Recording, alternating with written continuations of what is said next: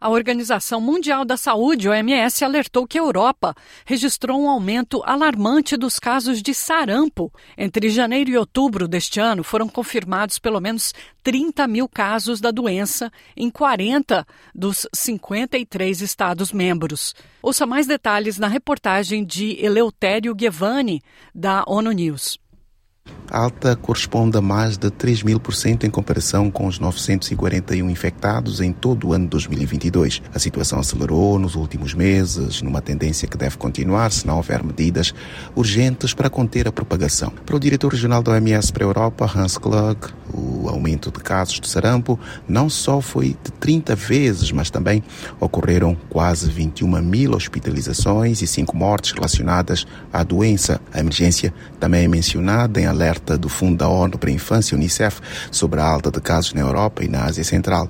Estima-se que 931 mil crianças perderam total ou parcialmente a vacinação de rotina entre 2019 e 2021. A situação também foi causada pela interrupção dos serviços de saúde e a fragilidade dos sistemas de cuidados primários durante a crise.